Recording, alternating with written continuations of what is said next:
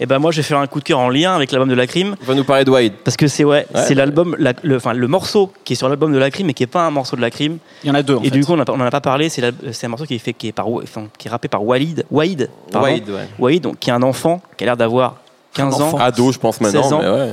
et euh, qui est, euh, bah, qui est étrangement hyper bien écrit.